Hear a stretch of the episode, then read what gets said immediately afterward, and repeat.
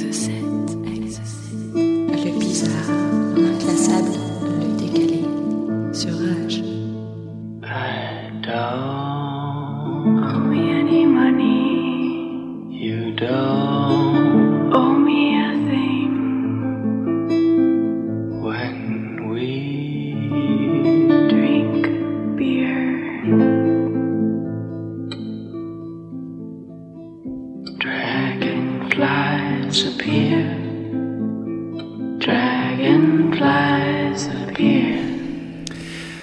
Et vous êtes les bienvenus dans Exo 7, votre intraveineuse hebdomadaire de bizarre et d'insolite. Ce soir dans Exo 7, nous allons nous concentrer sur des histoires régionales qui n'en ont pas moins eu une portée nationale par le biais des médias. Alors je vous rappelle que vous nous écoutez euh, dans le Vaucluse, dans le Gard, dans l'Hérault, dans les Bouches-du-Rhône, donc nous avons décidé de nous, de nous concentrer sur ce secteur-là. Et c'est pourquoi ce soir nous allons vous raconter dans une première partie l'histoire du sarcophage de Arles-sur-Tech et dans une seconde partie l'histoire de la maison hantée de Vaillocès. Vous allez voir que euh, ces deux histoires sont excellentes et qu'en plus de ça, donc, euh, il y a, comment dirais-je, plusieurs degrés de lecture à ces différentes histoires. Elles ont été présentées par les médias comme d'authentiques phénomènes de, de hantise ou de mystères paranormaux, mais il y a eu pas mal de rebondissements, donc on y reviendra dessus. Dans la dernière partie de cette émission, euh, nous vous dévoilerons les infos les plus insolites de la semaine. Je sais, je sais que, que, que vous l'attendez tout particulièrement cette rubrique parce que euh, on vous guette chaque semaine, on vous soigne, on vous dégote les histoires les plus dingues qui se sont passées sur la planète. Et bien ce soir, nous ne dérangerons pas à la règle. C'est Exocet et vous entrez dans la face cachée du monde. Exocet, le magazine de l'étrange et de l'insolite.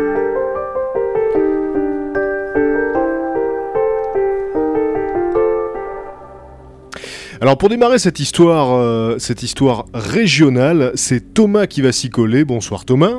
Bonsoir à tous. Avec donc euh, euh, cette légende, hein, puisqu'on peut parler d'une légende, qui a été traitée euh, par de nombreux médias, l'histoire du sarcophage d'Arles-sur-Tech. Oui, effectivement, parce que de nombreux médias se sont emparés de cette histoire. Alors il faut savoir effectivement que ce cercueil, puisqu'il s'agit d'un cercueil, d'un tombeau, présente une particularité assez étonnante. Il a la particularité effectivement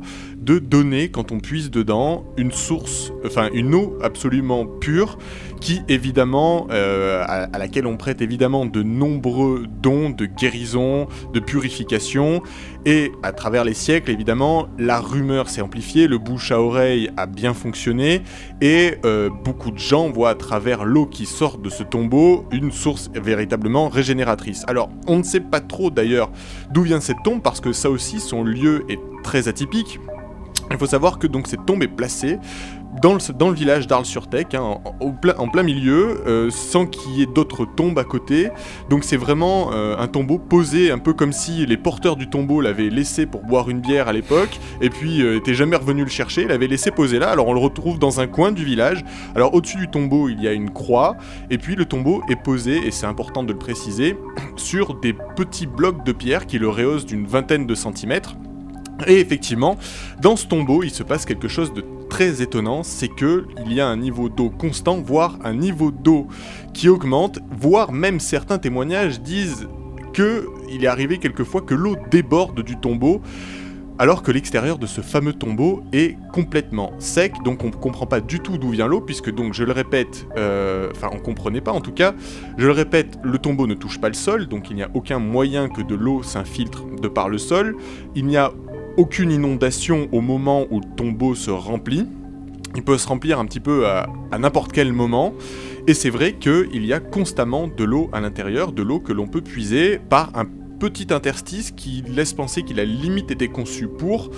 Alors après, évidemment, au fur et à mesure des siècles, ce trou s'est sans doute constitué tout simplement parce que les gens sont allés puiser et au fur et à mesure d'user, euh, de faire glisser un tuyau pour amorcer une pompe, etc., on finit par creuser un véritable trou qui semble laisser penser que ça a été conçu pour, mais on n'en est vraiment pas sûr. En tout cas, pendant très longtemps, on s'est demandé d'où pouvait venir cette eau qui donc présenterait ces, ces- ces fameux dons. Alors, il faut savoir que le, le- le curé de l'époque d'Ar- d'Arles-sur-Tech était quelqu'un de relativement ouvert, y compris au point de vue scientifique. Donc déjà, il n'a jamais refusé vraiment que des gens aillent puiser, euh, à partir du moment où c'était dans des termes raisonnables, de l'eau dans ce, dans ce tombeau. Ouais. Il n'a jamais non plus refusé que des scientifiques se penchent euh, sur, le cas du, sur le cas du tombeau.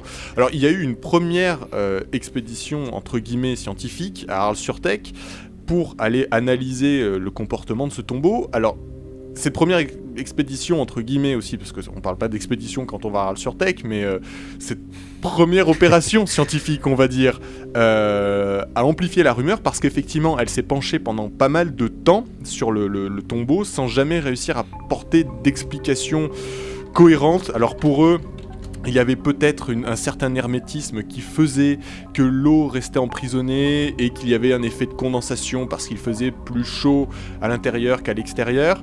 Euh, là, pareil, scientifiquement, les, choses s'expliquent mal parce que quand on est dans ce cas de figure-là, ce qui, ce qui est le cas du tombeau, normalement la condensation c'est plutôt sur les parois extérieures qu'intérieures. Et puis on imagine mal de la condensation euh, permettre d'avoir euh, un lit d'eau de 20 ou 30 cm en permanence au fond du tombeau.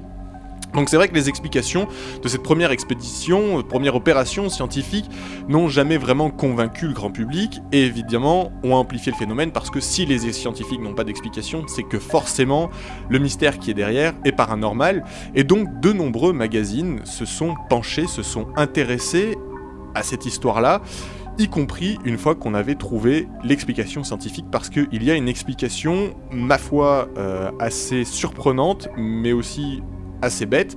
En tout cas, ça n'a pas empêché beaucoup, beaucoup de magazines de présenter le sarcophage d'Arthur comme un véritable mystère paranormal. Et on pense notamment, par exemple, aux émissions de TF1 comme Mystère, qui à l'époque ont fait un tapage médiatique autour de ce, autour de ce tombeau, alors que ils avaient l'explication. Ça va même plus loin parce que si on va se pencher du côté du cercle zététique, apparemment, les gens qui ont enquêté sur ce tombeau auraient même été contactés par TF1 à l'époque où ils préparaient l'émission, qui leur auraient demandé s'ils voulaient participer en tant qu'intervenant dans l'émission. Eux ont dit qu'ils n'étaient pas intéressés, et puis le journaliste aurait continué à poser des questions sur le cercueil, et le scientifique aurait dit mais je vous arrête tout de suite, enfin le cercueil on a l'explication, moi je vous envoie par fax si vous voulez toutes nos données scientifiques, et vous allez voir qu'il n'y a aucun mystère.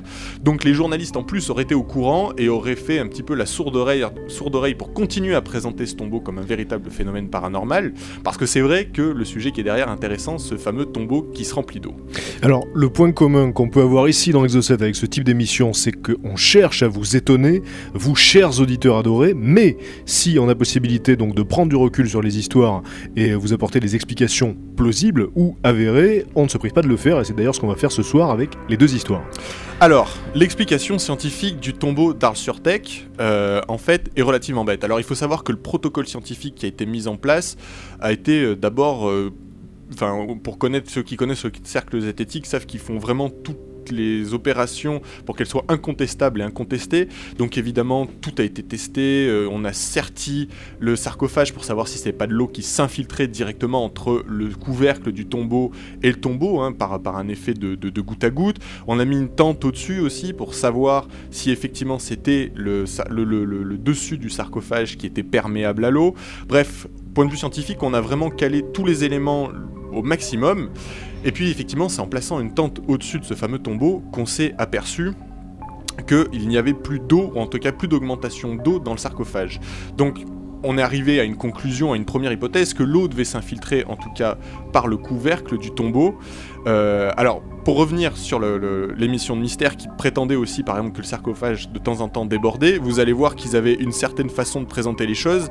En gros, ils ont retrouvé dans un écrit datant du 18 ou 19e siècle un témoignage écrit disant que l'eau débordait, on pouvait voir une goutte suinter le long du tombeau, donc on est loin quand même aussi de- du débordement Ouais. Massif de plusieurs litres d'eau. Voilà, il y aurait une gouttelette de temps en temps qui aurait perlé par la sortie du sarcophage. Mm. Eux, ils ont un peu tronqué le texte pour juste présenter le fait que le sarcophage ruisselait littéralement Ouais. d'eau. Donc voilà, vous voyez qu'ils ont quand même eu une position assez ambiguë sur, euh, assez ambiguë sur le sujet. Mais donc pour revenir sur l'explication scientifique, donc en fait on s'est aperçu que c'était certainement le, dessus, hein, le, le couvercle. Là c'est suivi plusieurs tests et on a fini par trouver l'explication. En fait donc le dessus du couvercle est effectivement perméable. Sa grande particularité, c'est qu'il est constitué d'un ensemble de micro-interstices, un peu comme ces pierres un peu poreuses hein, qu'on a dans la région. Donc l'eau s'infiltre dans ces, microscopiques petits trous que nous on voit même à peine à l'œil nu et arrive à rentrer dans le cercueil à raison de 15 mm par an à l'intérieur en s'engouffrant. Donc ça, ils ont réussi à le démontrer scientifiquement et c'est vrai que l'autre caractéristique de ces pierres un peu poreuses, c'est d'aspect extérieur, de surface, on a vraiment l'impression qu'elles sont complètement sèches puisqu'elles contiennent en fait l'eau à l'intérieur et la laissent couler au fur et à mesure. Donc l'explication en fait de l'eau vient de là. Alors évidemment, ils s'en sont aussi aperçus parce que ils se sont, ils ont constaté que suite à des fortes pluies, un mois, deux mois après, le niveau du cercueil montait. Quand il y avait des grandes périodes de sécheresse, un mois, deux mois après, le niveau d'eau dans le cercueil diminuait. Donc ils ont clairement vu la corrélation qu'il pouvait y avoir avec la pluie. Et euh, l'autre question qu'ils se sont posées, c'est effectivement si l'eau peut rentrer dans le cercueil, vu que la base est faite dans la même pierre, comment ça se fait qu'elle reste dans le cercueil alors Mm. qu'il devrait y avoir en fait le même phénomène Oui. C'est-à-dire que ça devrait s'écouler par ouais. le bas, voilà, Ouais. tout simplement. Et bien là, ils ont réussi aussi à trouver l'explication, c'est-à-dire que l'eau, en s'infiltrant dans le tombeau, en passant par le couvercle, attire avec, et ça on le sait, c'est les phénomènes d'érosion de microparticules de poussière, Ah. de terre, de, de calcaire. Il bouge. Elle tombe au fond du cercueil, donc au début, évidemment, le cercueil devait relâcher l'eau, Ouais. et là, au fur et à mesure des siècles, eh bien, les petits interstices qu'il y avait au fond du cercueil ont été bouchés par ces différents détritus charriés par l'eau, Ah oui. et donc aurait colmaté complètement le fond, ce qui explique que le cercueil arrive à garder un niveau constant d'eau et une eau parfaitement pure puisqu'elle est filtrée par la pierre, qui évidemment rend l'eau euh, absolument nickel. Donc une énigme euh, qui a fini par être, euh, par être comprise par les scientifiques Voilà. euh, au bout de plusieurs décennies, hein, parce que c'est vrai qu'elle a, décennies. elle a quand même tenu euh, dans l'expecta- dans l'expectative la plus totale de nombreux chercheurs pendant de nombreuses années. C'était un mystère et puis donc il a été résolu. Alors je rappelle que Arles-sur-Tech se, se trouve au sud euh, de la région Languedoc-Roussillon et vous nous y écoutez sur le 102.5, on va lâcher à le rappeler. On marque une première pause musicale dans cette émission et juste après je vous raconterai l'étonnante histoire de la maison hantée de Vaillocès.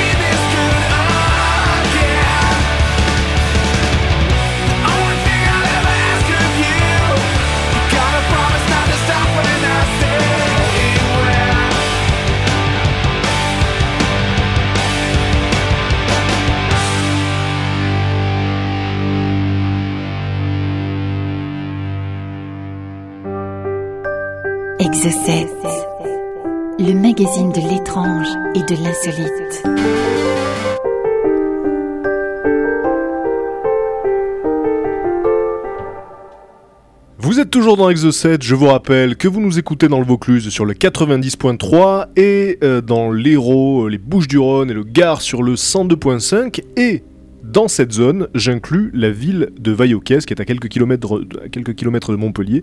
Donc peut-être que certains protagonistes de cette histoire nous écoutent ce soir. Bonsoir à vous. En tout cas, on va parler euh, de, cette, on va parler de vous et de cette maison mystérieuse. Alors, euh, par la, la couverture médiatique qu'elle a connue et les débats qu'elle a suscités, l'affaire de Vaillocès reste un des dossiers les plus intéressants du paranormal en France. Alors l'histoire commence en 1987 à Vaillocès, petite commune de l'Hérault, comme je vous le disais, à quelques kilomètres de Montpellier. Plus exactement, au mas de Lacoste, où habitent les malheureux euh, protagonistes de cette histoire, le couple B, hein, dont on ne donnera pas le nom, leur fils, âgé de 16 ans à l'époque, et le grand-père de la famille. Alors, leur maison est une ancienne cave à vin avec des murs euh, solides qui a été construite 70 ans plus tôt. Et au moment des faits, euh, les B ont une cinquantaine d'années, l'épouse travaille à la maternelle du village, le mari est employé à la faculté de médecine de Montpellier et ils sont tous les deux très croyants. Alors un soir de novembre 87, Madame B entend des bruits euh, dans sa maison, des bruits sourds. Alors elle n'en parle pas, mais les bruits recommencent et rapidement, c'est tous les habitants de la maison qui commencent à les entendre aussi. Alors euh, d'après un témoignage euh, de, la, famille qui avait été publié dans le Midi Libre à l'époque, ces bruits euh, sont très sourds au départ, je cite, hein, que nous situons dans le garage. Ils arrivent progressivement, s'amplifient dans l'appartement, cela peut ressembler à la dilatation d'une cuve en métal ou bien à une dalle de ciment qui tomberait sur le plancher ou bien encore le bruit d'une portière. Force et la résonance sont invivables. Voilà, donc ça c'était dans le Midi Libre euh, de février 88. Et la source de ce bruit reste totalement introuvable. Alors entre novembre et février, quasiment toutes les nuits sont marquées par le phénomène et les B commencent à vivre un véritable cauchemar. Le record sera de 113 coups pour la, pour la nuit du 23 au 24 janvier, donc on imagine que ça doit être un petit peu euh, irritant euh, à force, surtout que donc ça se passe euh, uniquement la nuit. Alors déconcertés, les époux décident d'agir. Ils font constater les bruits par un maximum de témoins, alors notamment Jean-Marie Boude qui travaille au service des eaux. Et, et celui-ci fait donc couper la conduite qui alimente la maison durant la nuit du 18 au 19 janvier. Mais rien n'y fait. Entre 23h20 et 3h30 du matin, les coups reviennent de plus belle. Alors, euh, le couple décide de faire appel également à un géologue, Marc Ulry, qui constate les bruits euh, durant la nuit du 14 au 15 janvier. Il ne parvient pas à localiser la source qui semble se déplacer. Alors dans un PV d'audition, il dira, je cite là encore, que l'hypothèse du phénomène purement naturel semble devoir être écartée du fait du caractère répétitif et régulier de cette manifestation sonore. Il se peut, tout- il se peut toutefois que la structure de la maison et les caractéristiques du sol euh, favorisent la propagation et l'amplification d'une vibration d'origine lointaine. Donc c'est sa conclusion euh, de géologue, mais les B restent toujours sans réponse et ils finissent par demander le renfort de la, de la brigade de gendarmerie de Saint-Gély du Fesque, dont dépend la, commune de Vaillocès. Et là, les gendarmes constatent euh, les témoignages et ils confirment les bruits. Ils vérifient également qu'il n'y a pas de farceur ou, euh, quelqu'un qui en voudrait au couple euh, B, mais ils ne trouvent absolument rien du tout et encore moins la source du bruit. Alors avec l'accord des B, la gendarmerie contacte le 19 janvier Yves Lignon et euh, son euh, laboratoire de parapsychologie. Donc Yves Lignon c'est un enseignant toulousain qui, euh, qui donc s'est spécialisé dans les phénomènes paranormaux, les phénomènes parapsychologiques. Et il se rend sur les lieux le 30 janvier avec ses collaborateurs. Alors il recueille les témoignages, ils font plusieurs tests, ils sont même témoins de quatre coups qu'ils ne parviennent pas à enregistrer avec une qualité satisfaisante avec euh, les appareils euh, qu'ils ont donc à, à l'époque. Et euh, le matériel rassemblé permet à cette équipe toulousaine donc d'être très clair. Pour eux, il s'agit d'un phénomène naturel de type euh, psychokinèse, donc action de la pensée sur la matière. Donc ils ne doutent de rien. Et ce phénomène assez rare. Phénomène naturel de psychokinèse. oui, voilà, c'est c'est intéressant. classique, et ce phénomène assez rare en parapsychologie, je cite, hein, donc, est provoqué inconsciemment par les occupants de la maison à la suite d'une brusque décharge émotionnelle consécutive à un conflit avec le voisinage. Donc voilà, ça c'est la conclusion du laboratoire de parapsychologie, et euh, donc euh, ça a été cité dans le Midi Libre de février 88. Alors, l'équipe annonce son retour avec du matériel plus adéquat, donc il décide de ne pas lâcher l'affaire. Mais cette explication ne satisfait pas du tout Monsieur B, qui est directement mis en cause, hein, puisque ça serait donc euh, de son propre fait que les phénomènes apparaîtraient, ou en tout cas du fait d'un des membres de sa famille qui aurait une action sur la matière. Alors Monsieur B décide de faire appel à un exorciste, et à ce moment-là, Yves Lignon réagit assez violemment. Il juge que la présence d'un exorciste n'est pas compatible, euh, enfin que sa présence à lui n'est pas compatible euh, avec, euh, avec ces pratiques-là, ces pratiques archaïques. Mais Monsieur B fait quand même appel à des amis prêtres et il leur demande de prier pour lui et pour sa famille. Alors le soir suivant, selon la Gazette de Montpellier, toujours datée de février 88, il n'y aura que 4 coups qui paraissent moins forts, bizarrement, que les jours précédents.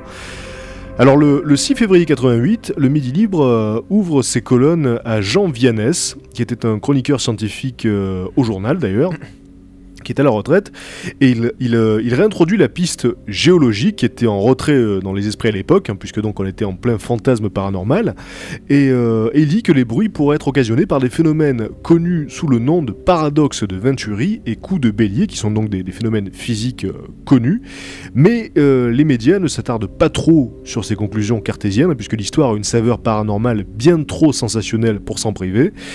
Alors, la venue de Yves Lignon, son retour, hein, donc fait davantage de vagues bien évidemment, Euh, et en plus de ça, ses conclusions donnent une ampleur nationale à cette affaire. Le 11 février, le Midi Libre annonce le retour de l'équipe en disant Lignon avec des renforts. Alors les principales chaînes de télé à l'époque envoient euh, des, des journalistes, des envoyés spéciaux. Euh, Il y a aussi pas mal de magnétiseurs, de radiesthésistes, médiums, exorcistes, amateurs qui viennent rôder autour de la maison. Ça devient une espèce d'attraction pour touristes. hein le dimanche. Et, euh, et en fait, donc l'équipe de, de Yves Lignon est revenue le mercredi 10 février pour mener une étude plus large. Alors, une trentaine de personnes vont assister à ce que Yves Lignon euh, nommera euh, ce soir-là un exorcisme scientifique. Alors, comme je vous l'avais dit tout à l'heure, pensant qu'un problème psychologique du propriétaire est à l'origine du bruit, il déclenche une espèce de mise en scène qui vise à faire croire au propriétaire que les coups vont se manifester une dernière fois dans la nuit du 9 au 10 février, histoire de le, de le conditionner psychologiquement. Et il ajoute, Yves Lignon ajoute qu'il ne se passera probablement plus jamais rien, donc ça c'était euh, c'est des propos qui ont été recueillis dans le Midi Libre, encore une fois, de février 88. Euh, alors, le samedi 13 février, Toujours dans le Midi Libre, Jean Vianès revient à la charge. Il précise euh, euh, que les phénomènes de coups de bélier et de paradoxe de Venturi pourraient, pourraient correspondre parfaitement au caractère nocturne du phénomène.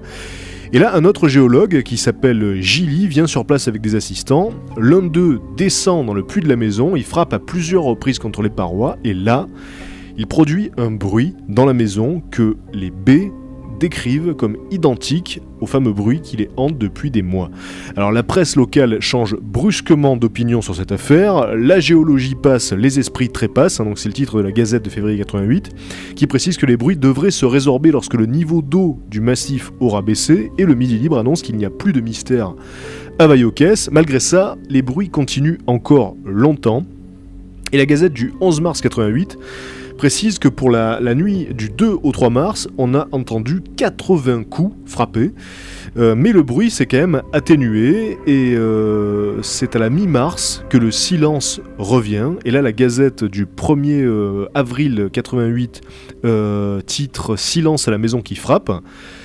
Et euh, tout à coup, on s'aperçoit que l'hypothèse euh, géologique donc tenait la route, hein, puisque donc euh, il, fallait, je cite, ces deux mois de sécheresse pour réguler les, les réseaux hydrauliques, assécher la terre et vérifier l'influence des pluies exceptionnelles. Alors, les bruits s'arrêtent effectivement, et le rapport de gendarmerie le confirme, puisque donc, suite à une conversation téléphonique avec les époux B, ils ont ils ont pu euh, apprendre que les bruits avaient totalement cessé de torturer la pauvre famille. Et donc la disparition de ces phénomènes, donc toujours selon le rapport de, la police, semble, semble devoir être liée à l'assèchement naturel des nappes phréatiques provoqué par le manque de pluie. Alors deux ans après, les B déménagent, ils laissent la place à de nouveaux propriétaires qui vivent toujours dans la maison, qui n'ont jamais entendu de bruit similaire, et il paraît que l'histoire les amuse beaucoup, voilà, on peut, on peut l'imaginer. Alors Yves Lignon, pour sa part, euh, malgré le fait que euh, l'hypothèse géologique ait été prouvée par les faits, continuait à penser que la piste euh, télékinésique était également compatible et que c'était jouable après tout. Donc c'est vous dire que cette histoire, plus de dix ans après, continue à créer la controverse entre les sceptiques et les tenants du paranormal. Donc on voulait quand même vous en parler ce soir, d'autant que, comme je vous le disais, c'est si vous nous écoutez sur le 102.5, donc c'est proche de chez vous, vous pouvez peut-être éventuellement y aller faire un tour, mais enfin je vous encouragerai pas à aller importuner cette famille. Ça se passait à Vaillocès. Voilà, on marque une petite pause musicale, chers amis, et juste après, on se retrouve pour les infos insolites de la semaine.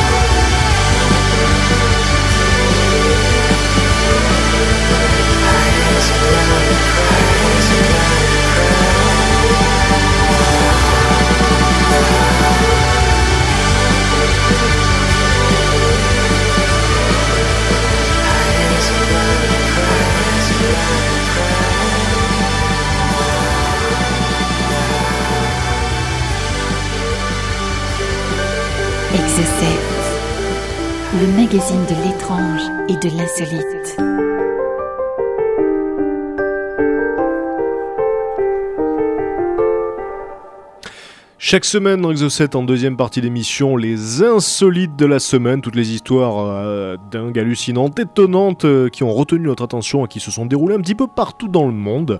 Et on va démarrer avec une histoire qui, euh, qui a trait à Jeanne d'Arc, Jeanne d'Arc qui pensait en avoir fini de souffrir, je vous rappelle donc qu'elle est morte en barbecue, et manifestement ce n'était pas la fin de ses malheurs, Thomas, Non, tu puisque- puisqu'on l'a retrouvée morte décapitée en fait, pour une seconde fois, donc morte une seconde fois. En fait, l'explication est toute simple.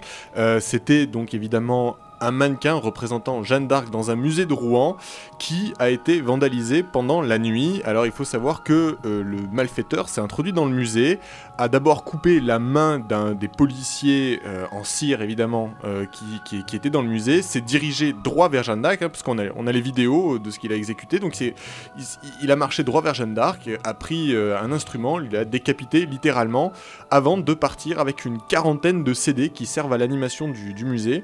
Alors le directeur du musée, évidemment, dès que l'alarme a sonné, est descendu, lui s'est légèrement blessé, rien de trop grave, je vous rassure. Il a quand même prévenu aussi tous les autres conservateurs de musées de la région, parce que, effectivement, on ne sait pas si on a affaire à un détraqué qui veut s'amuser à décapiter tous les personnages historiques du coin, ou si c'est juste un petit délinquant qui passait par là et rentré par effraction, a trouvé ça amusant de décapiter euh, un personnage X, Y ou Z sans même s'en rendre compte que c'était Jeanne d'Arc. Ce qui est étonnant là-dedans, c'est de partir avec les CD du musée parce que je pense pas que, Oui, ça c'est le détail je qui pense tue. pas, ouais. je pense pas qu'il y ait quand même des, Ouais. des- des trucs qui voilà hein, qui, qui vaillent grand chose dans, dans- dans la musique du musée. Et autre petit détail amusant quand même, le conservateur du musée a remplacé la tête de Jeanne d'Arc. Alors temporairement, je vous rassure tout de suite hein, pour les pour les fans de, de Jeanne d'Arc, par la tête d'une anglaise qui conservait donc dans son musée Oh. dans les stocks parce qu'en fait voilà il veut pas stocker, il veut pas il veut pas choquer le, le public qui passerait avec une Jeanne d'Arc décapitée, donc il a remplacé immédiatement sa tête, mais avec une tête d'anglaise en cire. Donc D'accord. voilà pour la petite ironie de l'histoire. Donc il avait quand même décapité Jeanne d'Arc avec une hallebarde qu'il a pris sur Oui. un autre mannequin. Ouais, ouais, non, à- Donc à il s'est- lâché, hein, le, le- lâché. le monsieur. On continue avec une histoire qui s'est passée en Allemagne, l'histoire d'un Allemand qui a survécu à un plongeon de 7 mètres dans une cage d'ascenseur. Parce qu'il a atterri sur une femme qui était tombée la veille dans la même cage d'ascenseur. C'est drôle, mais on ne devrait pas rire. Alors, il s'appelle euh, Jens Wilhelms, il est âgé de 27 ans, et euh, bon, bah, il a aucune égratignure hein, suite à cette chute sur cette femme de cin- 57 ans. Alors, il a réussi à sortir de la cage d'escalier. Euh, ça, se passe, ça se passe dans un immeuble de Francfort, hein, c'est là qu'il vit. Et il a donc immédiatement contacté les secours, bien évidemment, qui sont venus chercher la pauvre femme qui, qui était inconsciente. Ils l'ont ramenée euh, à l'hôpital. Les docteurs ont dit qu'elle était dans un état critique, puisque donc elle avait subi euh, pas mal de, blessures durant sa première chute, et évidemment ça s'est pas arrangé quand l'autre lui est tombé dessus de 7 mètres, mais ironiquement, euh, Jens Willems a sauvé la vie de cette femme, parce que s'il n'était pas tombé sur elle, s'il ne l'avait pas trouvée, la femme serait probablement morte euh, d'hémorragie interne. Donc elle serait restée dans cette cage d'escalier jusqu'à la mort. Et euh, donc voilà, c'est- l'ironie du truc. Euh, Il a empiré ses blessures, mais il a également sauvé. Alors Williams a expliqué qu'il était, tombé dans cette cage d'escalier parce qu'il passait devant l'ascenseur qui était en panne, il le savait, mais la porte était entrouverte. Donc comme il en avait marre de prendre l'escalier, il a quand même jeté un œil à l'intérieur pour voir si au cas où l'ascenseur serait pas revenu. Mais dedans c'était totalement noir et il a glissé et il est tombé. Donc on imagine sa surprise, surtout quand il est tombé sur quelque chose de mou. Et, euh, et l'ironie, c'est aussi que cette femme euh, l'a peut-être sauvé également parce que s'il était tombé sur le dur, peut-être que donc euh, qu'il n'aurait pas survécu hein, selon la chute. Donc voilà, ils se sont mutuellement sauvés. C'est une belle histoire. À Wellington, en Nouvelle-Zélande, un objet bien mystérieux s'est écrasé dans la maison d'un habitant d'un petit village. Alors on n'a pas trop d'éléments sur le nom du petit village ni sur le nom du propriétaire de la maison, la police désirant pour l'instant garder la personne anonyme.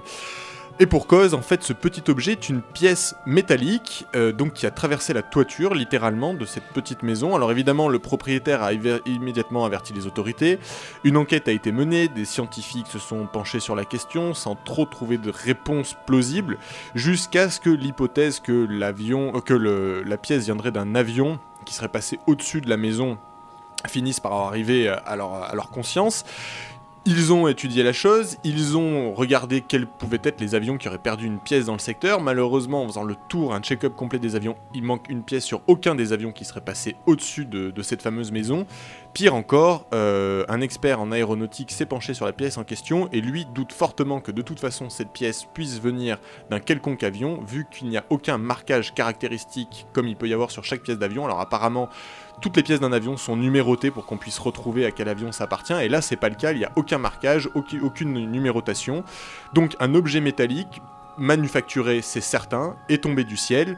Alors la dernière hypothèse qui reste et euh, que les scientifiques pensent comme étant plausible en tout cas, c'est que cette pièce viendrait d'un matériel agricole, certainement qui servirait à arroser les plantes, et donc aurait été éjectée tout simplement par la force de gravité de, de, de- cet arroseur automatique, et donc aurait traversé le toit, mais donc ça veut dire quand même que c'est un arroseur qui commence à envoyer euh, sévèrement. Ah, c'est le moins qu'on puisse dire, ouais. Alors, dans la série des bavures, hein, vous savez qu'on aime bien ça ici à Exocet, une histoire qui s'est passée à Bolton en Angleterre. Six officiers de la brigade des stupes qui, euh, qui ont pénétré avec euh, fracas, hein, c'est le moins qu'on puisse dire, dans une maison de, Bolton, avec des masses, hein, donc ils ont brisé le mur à coups de masse. Mais au lieu de trouver, comme ils s'y attendaient, une bande de junkies défoncés au crack, ils ont trouvé Kathleen Oldham, 58 ans, dans sa robe de chambre en train de, boire du thé. Euh, alors, les policiers auraient dit sorry, wrong house, donc désolé, on s'est trompé de maison, et puis ils sont partis. Et là, donc ils ont laissé derrière eux une collègue pour que- qu'elle puisse faire davantage d'excuses donc à, cette Kathleen Oldham. Alors, Miss Oldham a, été, euh, euh, comment dirais-je, elle, elle a été un petit peu euh, soignée euh, par la police puisqu'ils lui ont offert un bouquet de fleurs, etc. Euh, en plus, ils lui ont fait réparer son mur, c'était quand même la moindre des choses. Et la police de Manchester a fait une excuse publique à la, dame concernant ce raid. Alors, le porte-parole de la police a, a expliqué que le but c'était donc d'intercepter effectivement des trafiquants de drogue mais qui se sont tout simplement trompés de maison et ils vont tout faire pour que ça n'arrive plus.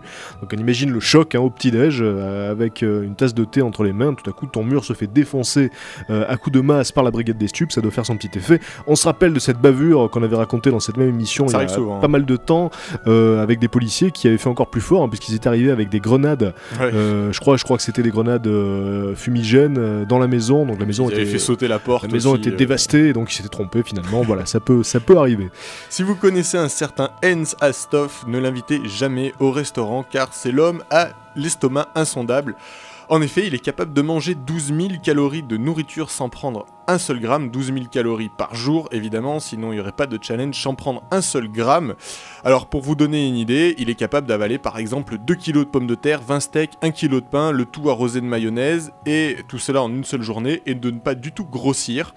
Alors, c'est des, quantités complètement astronomiques. Alors, la personne en plus en question n'est pas particulièrement grosse, hein, puisque effectivement, elle ne grossit pas quand elle mange, donc c'est un gros avantage. Par contre, les médecins se sont penchés sur son cas, ont trouvé ça intéressant, et ironie de l'histoire, quand même, lui conseille de ne pas arrêter de fumer, pour la simple et bonne raison que s'il arrête de fumer, il risque de devoir compenser en mangeant encore davantage, et là, il pense quand même que, à terme, ça devrait comme commencer à poser des problèmes pour la santé parce que Ouais. plus de 12 000 calories par jour, ça deviendrait absolument colossal. Donc c'est la seule personne au monde pour qui les médecins conseillent de continuer, de continuer de fumer.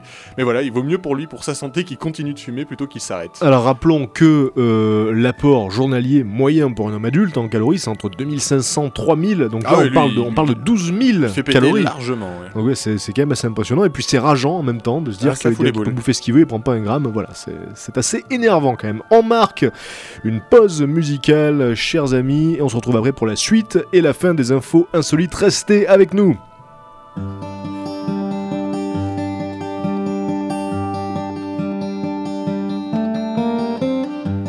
praises Lord on Sundays, fucks at shite on Mondays. He don't mind, just let him go.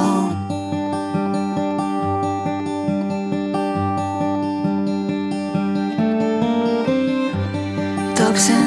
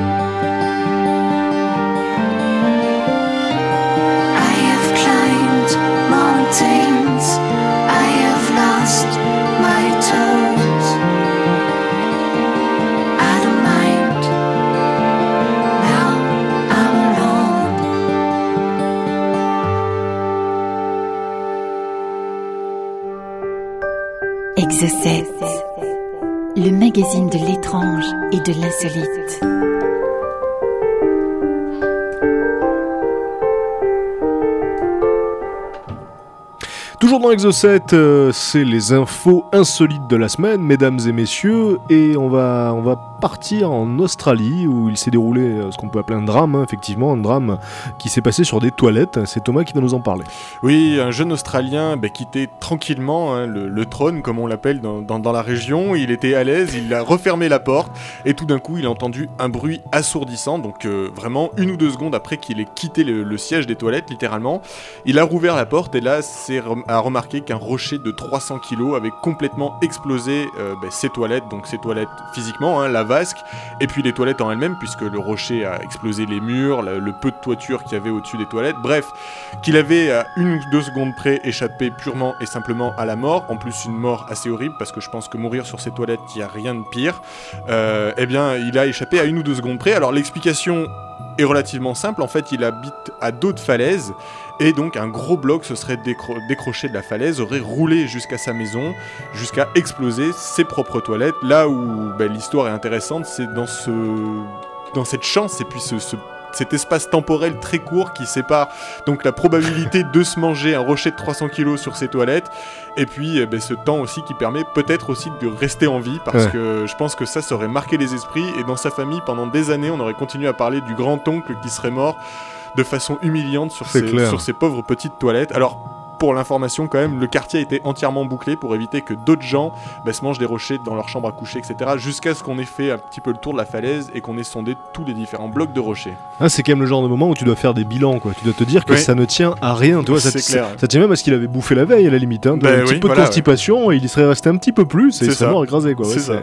On est peu de choses. On continue avec une histoire qui s'est passée en Russie et qui, vous allez le voir, euh, se rapproche de certaines histoires qu'on a déjà racontées ici. hein. Vous le savez, si vous êtes des auditeurs fidèles, il y a comme ça des thèmes récurrents dans les insolites. C'est aussi étonnant que ça puisse paraître. Et là, donc, euh, ça concerne un électricien russe qui a passé la nuit avec un couteau de cuisine de 20 cm dans le dos, euh, avant que ce soit sa femme hein, qui réalise euh, la chose, puisque lui, manifestement, ça le gênait pas. Alors, euh, ça s'est passé alors que notre homme, Yuri Lailin, donc, passait une soirée entre amis, une soirée arrosée, vous l'aurez compris, dans laquelle il jouait jouer à une variation de la roulette russe.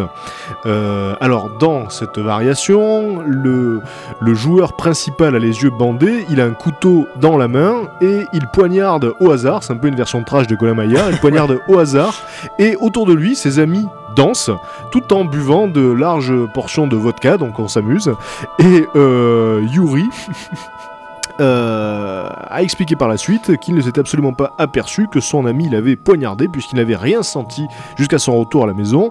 Il a simplement réalisé ce qui s'était passé quand sa femme l'a vu dans le lit avec le couteau et qu'elle s'est mise à hurler. Donc évidemment, ils ont appelé l'ambulance. Les docteurs qui l'ont traité ont expliqué que le couteau était rentré de près de 10 cm dans son dos mais qu'il avait raté les organes vitaux. Alors il a été, euh, il a été retiré et euh, Yuri est d'ailleurs sorti de l'hôpital, il n'y a pas de problème pour lui. Et un des docteurs a expliqué que l'alcool avait probablement servi d'anesthésiant parce que sinon ça aurait été absolument insupportable comme douleur. Donc euh, c'est dire s'il avait dû enquiller, à la russe en tout cas. À la russe. Comme quoi, voilà, on s'amuse dans l'Est. Euh, ouais, on s'a- on s'amuse bien. Ouais. Euh, Rappelle-moi de ne jamais faire une petite fête dans l'Est parce que Voilà. moi, le concept de Cola Maillard avec des couteaux, je, je suis pas fan. Je te le rappellerai. Euh, en Allemagne, un lycéen de 13 ans avait, quel- il y a quelque temps, euh, affirmé qu'il avait refait les calculs de probabilité comme quoi la comète Apophis allait rentrer en collision avec la Terre. Alors, pour la petite histoire, la NASA avait évalué ce chiffre à une chance sur 450 000, ce qui est déjà énorme. Et puis ce jeune Allemand, d'après ses observations qu'il avait fait pour un concours, qu'il a gagné d'ailleurs, hein, euh, avait refait les calculs et lui était tombé sur un chiffre de 1 sur 450, ce qui là est frôle le dramatique, hein, parce qu'une chance sur 450, on commence vraiment à serrer les fesses. Euh, donc il gagne ce concours en Allemagne, l'histoire commence à prendre un petit peu de l'ampleur, personne ne vérifie l'information auprès de la NASA, bizarrement, pour demander, Eh, les gars, vous êtes peut-être trompés, tout le monde croit sur parole ce jeune homme. Et puis évidemment, l'histoire prend tellement d'ampleur que ça arrive à l'oreille de scientifiques de la NASA qui euh, prennent en compte donc le- les calculs de ce jeune homme et puis s'aperçoivent qu'il avait fait quand même une simple petite erreur dans son calcul. Il avait juste oublié d'intégrer les différents satellites naturels ou non, donc satellites artificiels qui entourent la Terre et qui font qu'effectivement on passe de une chance sur 450 à une chance sur 450 000 puisque l'astéroïde évidemment avant de rentrer en collision avec la Terre a de fortes chances de percuter eh bien, des satellites ou des météorites qui traînent dans la, dans, la périphérie de la Terre et donc de ne jamais nous toucher. Et donc c'est ce qu'avait oublié ce jeune Allemand. Mais bon, il a quand même réussi à se la péter comme ça pendant plusieurs semaines auprès de ses copains d'école en disant Moi je suis plus fort que la NASA. Et en plus, tout le monde l'a cru, la presse et la télévision en Allemagne. Ah, on est quand même rassuré qu'il qu'il se soit trompé. hein. On, C'est s'en- clair. on respire un petit peu. On termine avec euh, l'histoire de cet automobiliste aux États-Unis qui s'est fait arrêter par la police. Alors là aussi, euh, rappelez-vous, il y a comme une espèce de, de, de lien avec cette histoire d'automobiliste qui avait été arrêté par des policiers qui avaient détecté euh, de la radioactivité émanant de sa voiture. Donc ils avaient pris euh, euh, ça pour, euh, pour une bombe nucléaire et en fait c'était son chat qui venait de passer une, une radio. Alors là, donc, euh, on a un automobiliste qui se fait arrêter euh, lui aussi par les policiers, et euh, quand ils ouvrent la, voiture, les policiers s'aperçoivent que le passager de la plage arrière, c'est un alligator de 2 mètres de long. Alors, William Johnson, âgé de 30 ans, a déclaré qu'il avait trouvé l'alligator euh, sur le bord de la route près de Brazoria au Texas. Alors, il y a une vidéo hein, euh, qui nous montre la police qui arrête l'homme et qui, euh, qui regarde le- la plage arrière avec des torches parce que donc ils étaient enfin pas la plage arrière le siège arrière excusez-moi Ouais. avec des torches parce que donc ils avaient du mal à croire ce qu'ils étaient en train de voir alors l'alligator a été relâché euh, dans un parc national et Johnson a été inculpé pour possession illégale de- d'alligator voilà alors euh, il a été euh, aussi inculpé pour cambriolage parce que dans la voiture on a quand même trouvé aussi des, des, des- des- des biens qu'il avait, qu'il avait, qu'il avait volés. Euh, Donc il y avait son butin de cambrioleur et il a été donc retenu euh, en garde à vue. Alors la police a également révélé que Johnson s'était euh, illustré euh, quelques, quelques jours plus tôt après avoir donc semé la panique dans un, restaurant de bord de route euh, où il avait alerté tout le monde en disant qu'il s'était fait mordre par un serpent qui se trouvait dans sa voiture. Donc euh, la police euh, était intervenue là aussi et c'était effectivement un mocassin d'eau, donc un serpent venimeux qui était, qui était à l'arrière de sa voiture. Et il avait refusé, Johnson, de se faire soigner. Bizarrement, il s'est fait mordre, mais il refusait de se faire soigner. Alors. Tout ce qu'il a pu trouver comme explication aux deux affaires, l'alligator et le serpent, c'est qu'il aimait les reptiles. Voilà. Je pense que dans ces cas-là, c'est pas la peine de, de chercher à comprendre davantage. hein. Non, c'est clair. Ça, ça s'arrête là. C'était Exocet et j'espère que cette heure en notre compagnie vous a plu. Juste après, sur Rage, c'est la récréation suivie de Rage par en live. Cette émission sera rediffusée dimanche soir à 22h. Si vous voulez laisser des commentaires, des impressions sur l'émission, n'hésitez pas à aller sur le forum d'Exocet sur rage, rage.fr. Et pour écouter les anciennes émissions, c'est sur le blog d'Exocet, exocet-rage.net. Passez une bonne soirée sur Rage. Bye bye. Ciao à tous.